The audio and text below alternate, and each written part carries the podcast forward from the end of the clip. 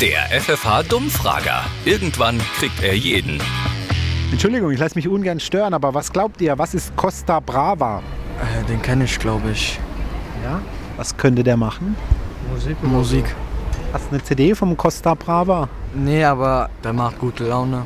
Diese Ballermann und diese, glaube ich. Was ist euer Lieblingsurlaubsland?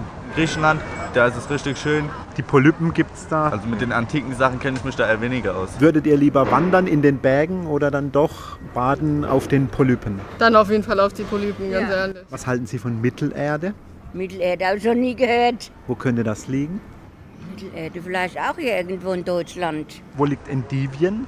Nee, das wird wahrscheinlich eine kleine Insel sein. Zwischen Malta und Malediven, irgendwo da in der Ecke. Der Dummfrager in der FFH Morning Show mit Daniel und Julia.